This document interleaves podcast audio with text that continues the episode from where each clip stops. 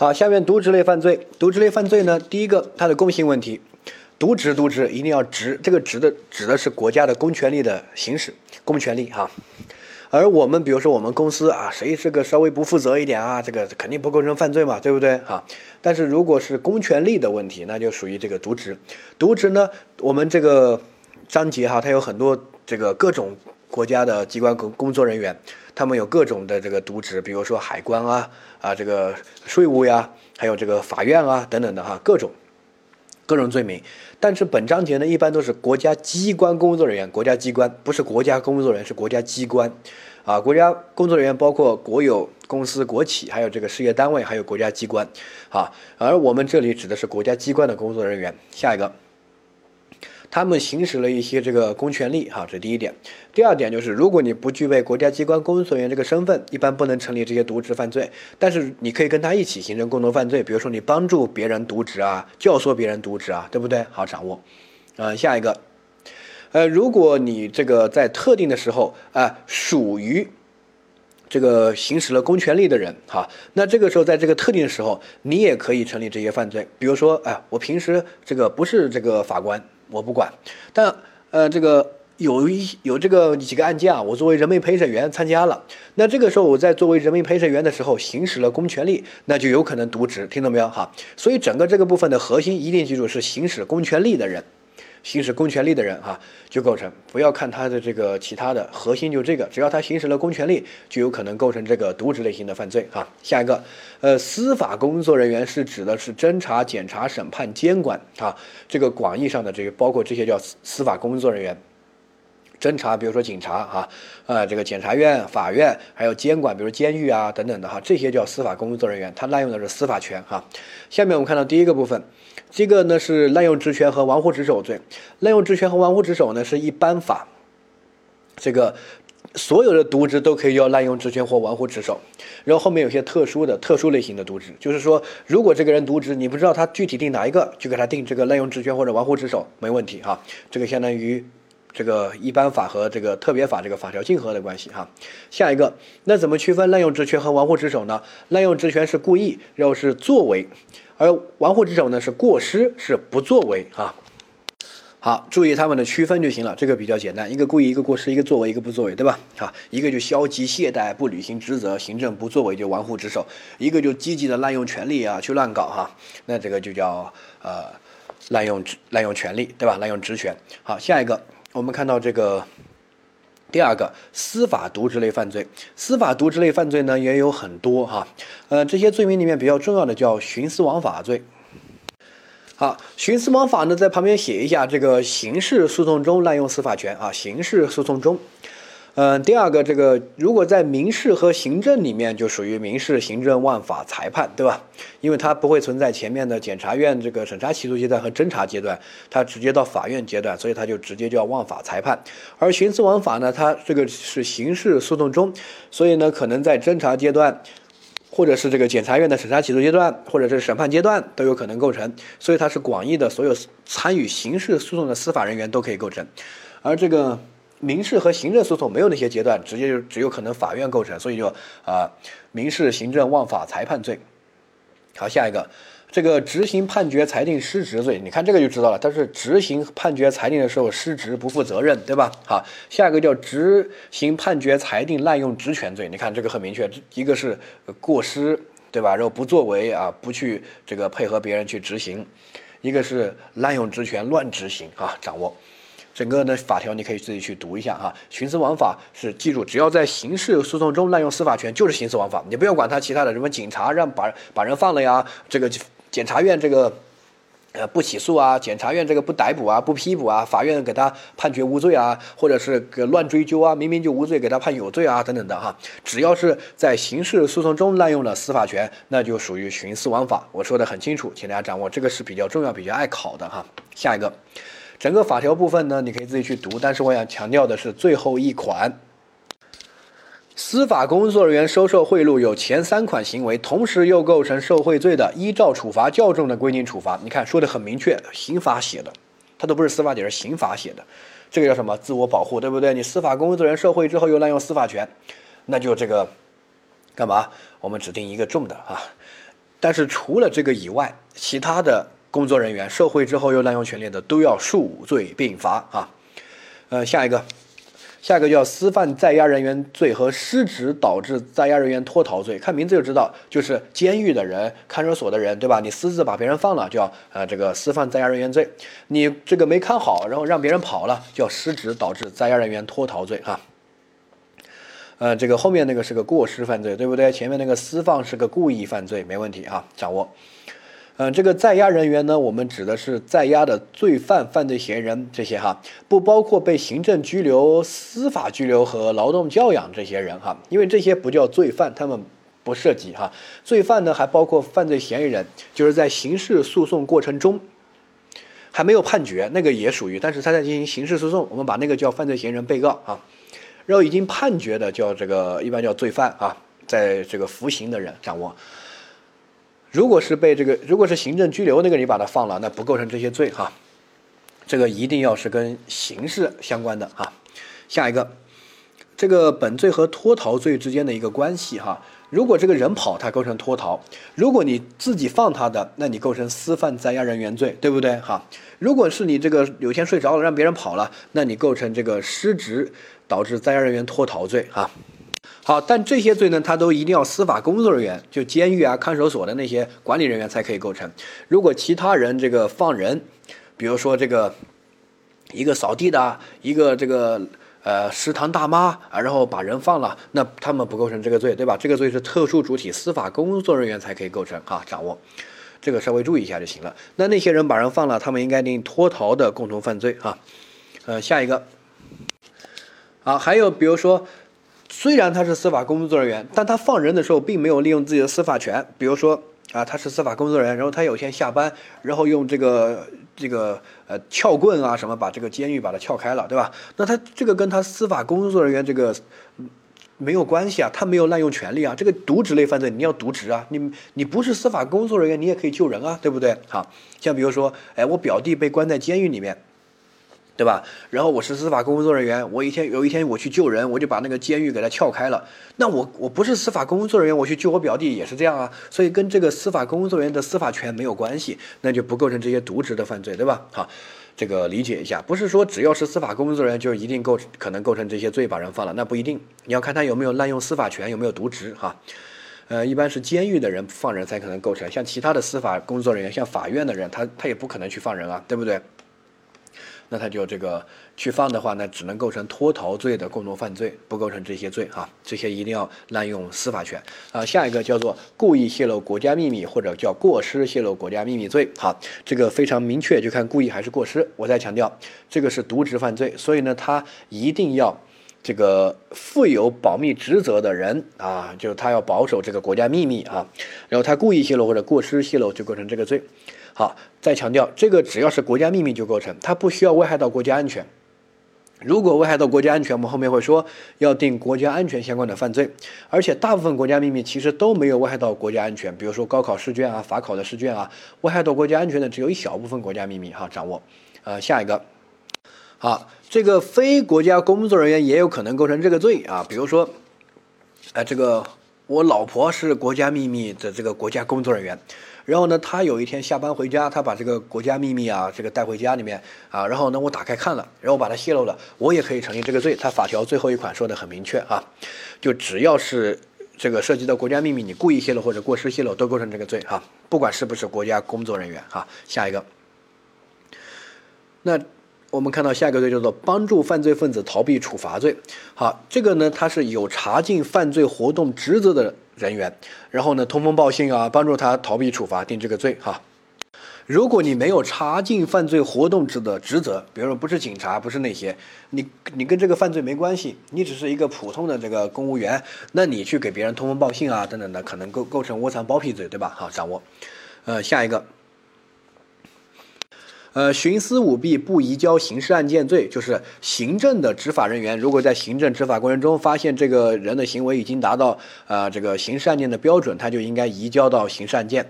但是如果他没有移交，徇私舞弊就构成这个罪哈，比较简单啊。下面，啊不解救被拐卖妇女儿童或者阻碍被解救拐卖妇女儿童罪哈，不解救就是有解救职责的国家工作人员不解救，阻碍解救就是你这个阻碍别人解救，对吧？这个很明确，比较简单啊。呃，然后呢，这个这些罪要求是造成严重后果啊，看一下就行了。好，下面我们看到这个题目：法官甲执行判决的时候严重不负责任，导致当事人利益遭受到重大损失，构成执行判决这个失职罪。正确，严重不负责任，不作为，对不对？就构成这个失职。如果是滥用权力的话，构成执行判决这个裁定滥用职权罪，对吧？哈，就注意一下这个罪名，有一个过失的，有一个这个呃故意的，有个作为，有个不作为，对吧？跟那个滥用职权和玩忽职守是一个性质就行啊。下一个。好，丙实施抢劫罪之后呢，这个公安工作的这个副县长，他就是公安工作，那他就是司法工作人员，公安就是嘛，对不对？好。然后呢，滥用了职权，让这个侦办案件的警察想办法让他无罪。然后呢，乙明知道他这个他构成犯罪，但是为了殉情，然后毁灭了证据啊等等的哈。那乙这个是个警察，然后是个刑事的这个案件，这个叫什么？在刑事诉讼中滥用司法权叫什么？叫徇私枉法哈。同时他还毁灭证据，又构成帮助毁灭证据罪啊。但是这个只有一个行为，最终呢应该定徇私枉法正确，因为这个徇私枉法会比他们罚的会重一些啊，掌握。好，下面国税稽查局在查偷税案件的时候呢，这个厂长给这个局长送了三万块钱，要求照顾。局长收钱之后呢，把这个改成罚款，这个了事儿。他已经涉这个涉嫌偷税罪，那偷税罪应该是移交到刑这个司法机关，好，不是这个税务这个能搞定的，应该移交到刑事案件了，对不对？好，然后呢，后面来这个上级部门来调查的时候，他又私自更改了数据，隐瞒了事实。好，那他构成受贿罪和徇私舞弊不移交刑事案件罪，正确，因为他收了钱，同时又滥用了权力，这个滥用权力就是定这个罪嘛，对不对？哈。然后呢，他又不是司法工作人员自我保护的，就是应该数罪并罚啊。呃，下一个，呃，卫生这个执法监督大队的队长吴某没有发现这个人在这个非法行医，然后呢，这个开张三天就导致一个人死了，他触犯玩忽职守罪，错。他这个，你说我。公务员又不是万能的，对吧？他在这个足疗店里面非法行医，然后才开了三天就导致一个人死了，我怎么知道？这三天我不一定天天去守着执法呀，对不对？所以这个不成立玩忽职守，这个最多就是说他有点。这个不负责要加强这个呃这个巡查，对不对？但肯定不能成立犯罪啊！如果这个都成立犯罪的话，天底下的公务员还干吗？对吧？全部都去坐牢了，哈！所以这个不成立犯罪。但是如果换一下，比如说有人举报啊，多次举报，他还是不去处理，然后最终导致这个死亡，那就可能成立玩忽职守。都别人都举报了好多次了，哈，掌握。所以他要达到一定的情节的恶劣程度，哈，理解。下一个。好，还有一些这个渎职犯罪，你看一下名字就行了，叫食品监管渎职犯罪，就是在。监管食品安全的这些人有才能构成这个罪，其他人不能构成。第二个叫犯纵走私罪，这个很明确，就是海关然后在这个查禁走私的过程中贩纵走私的，对吧？哈，下一个徇私舞弊不征少征税款案件，啊，小征税款罪，这个就是税务机关的工作人员，对吧？在征税的时候啊，这个构成的哈，掌握。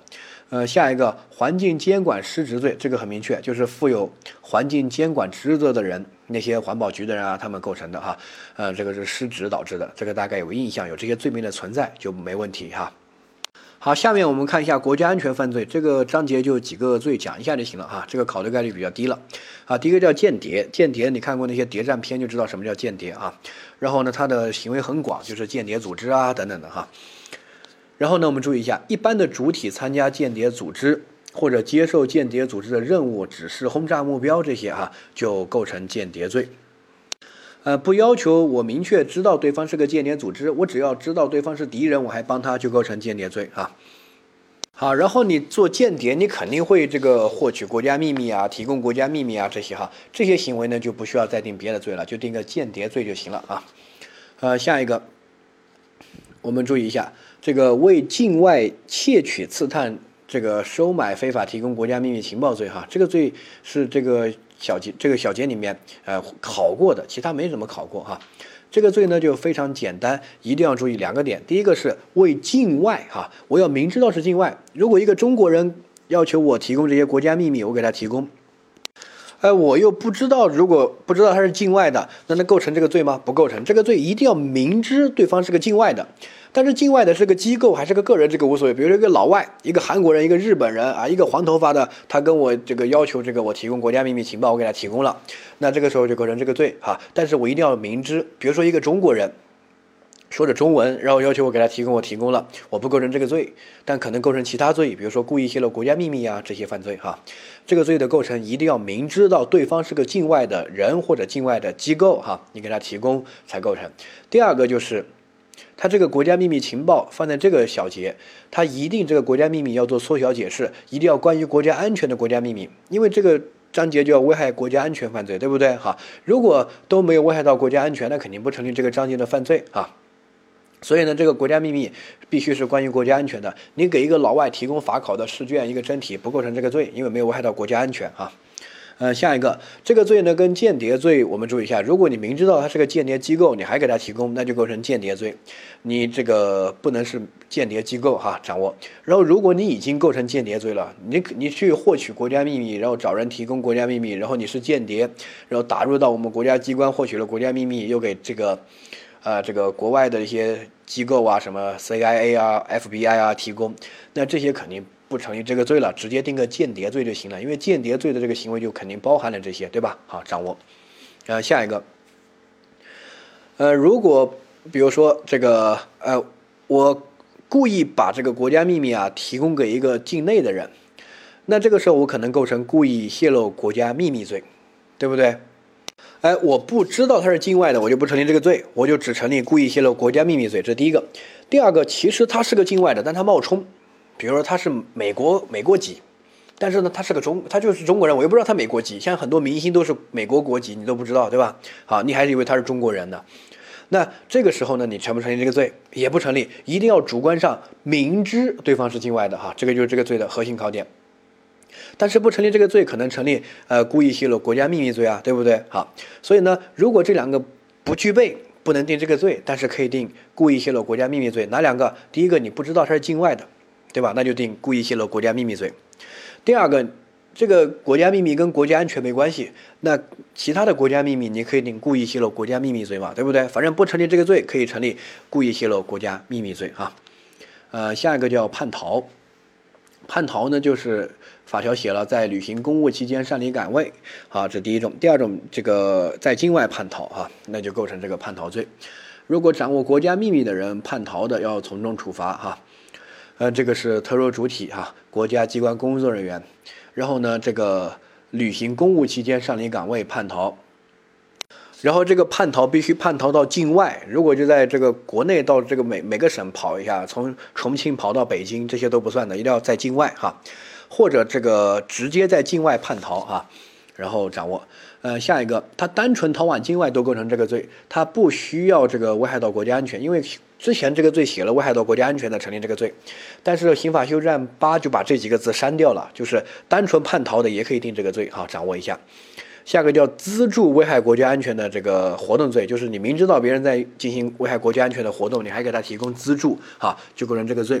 这个本来是个帮助犯，对不对？但是他把它单独定罪，哈，了解有这个罪就行了。呃，下一个，好，我们来看一下这个题目：通过互联网把国家秘密发给境外机构，啊，成立成立故意泄露国家秘密罪，错。呃，这个应该成立的是为境外这个非法提供国家秘密罪，对不对？好，掌握。呃，下一个，这个假释海关的人员被派往国外考察的时候呢，担心自己后面这个有点事儿，然后呢就不回国了。这个时候成立什么？成立叛逃罪，对吧？啊。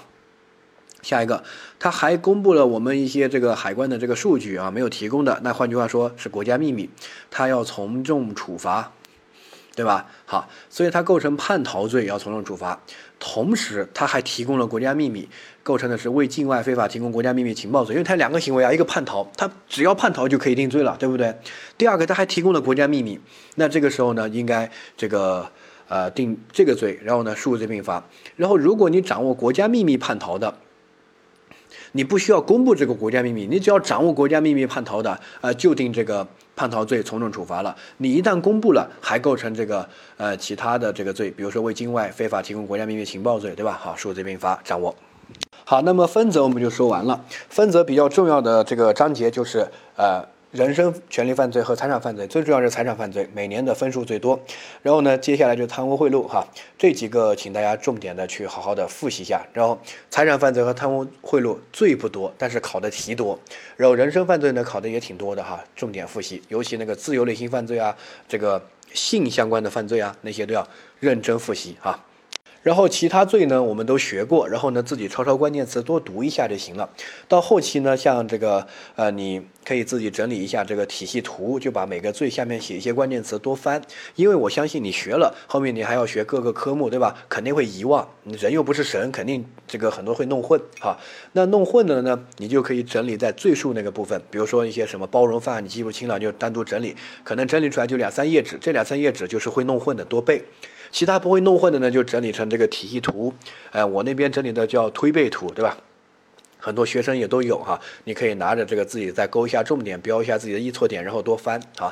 这个呢，刑法分则啊，多翻一下就没问题了。然后每个罪它背后的法理我都给你讲了，侵犯的是什么法益，对不对？像货币这个使用一定要流通，你不流通就不叫使用，对吧？这些呢是你要作为啊深层次理解的，掌握这个。然后呢，不要记那些形式上特别表面、特别浮夸的那些各种细节。你掌握这个，你就能把它理解。就是一定要掌握这个罪背后侵犯的法益，然后结合法益，然后呢再来理解这个罪，就容易这个把它呃做对题。现在考的越来越活，不要去死记硬背，每个东西都要记一些关键的要点，通过这些要点理解这个罪名的意思，它的行为是什么，侵犯了什么法益，然后多读。然后如果是涉及到罪数的那种，肯定是要背的哈，什么包容犯，这个拐卖妇女能包容强奸，卖淫。能不能包容强奸，对吧？组织他人他人偷越国边境，能不能包容强奸？不能的话，组织他人偷越国边境，能包容哪些？还记得吗？对不对？哪些能包容妨碍公务？走私可以吗？走私毒品可以吗？这些对吧？这些呢叫呃要去记的，这个没办法，必须突破，每年都要考哈。所以呢，这些可以整理在罪数那个部分，多去记一下哈。你自己可以拿个笔记本，单独就花个两三页的纸，就把这些呃有这种包容啊，有这种啊这个。牵连犯啊，像这个司法工作人员自我保护，对吧？这些呢，把它好好的去记一下，就能够突破啊。呃，但是我想强调的是，分则学完，一定一定要把关键词抄了，然后多读几遍，否则学的是没效果的。你看，你学了那么多罪，你也记不住啊，书一合起来一片空白，对吧？就像被强被刑法强奸了一遍，还不知道刑法长什么样子一样的感觉。但是你抄了之后，记下它的特征，多读几遍就知道它什么样了哈。所以呢，第一个，每个罪的关键词都要抄一下，读一下。第二个，罪数那个部分涉及到会弄混的一些包容犯啊等等的牵连犯那些，把它整理出来。单独整理成几页纸，这个就是你考前和平时要重点去背的啊。这个突破了，刑法就没问题了。总则那些你你这个我不担心。你到后面如果这个题考的特别难，谁都做不对。如果考的这个正常的，那大家这个跟跟课程跟到考前，你不管听几个老师多做的题都能突破的哈。但就是分则突破不了。你到后面，包括你现在做卷子会发现，分则错的比总则多。分则这个东西不是靠这个理解，就是你多。多记些关键词，多熟悉一下，甚至多抄几遍笔记，效果就很好了。只要把分则突破了，其实你再倒过来理解总则就更好理解了哈。所以呢，分则大家一定要抄关键词，一定要多读几遍才有效果啊。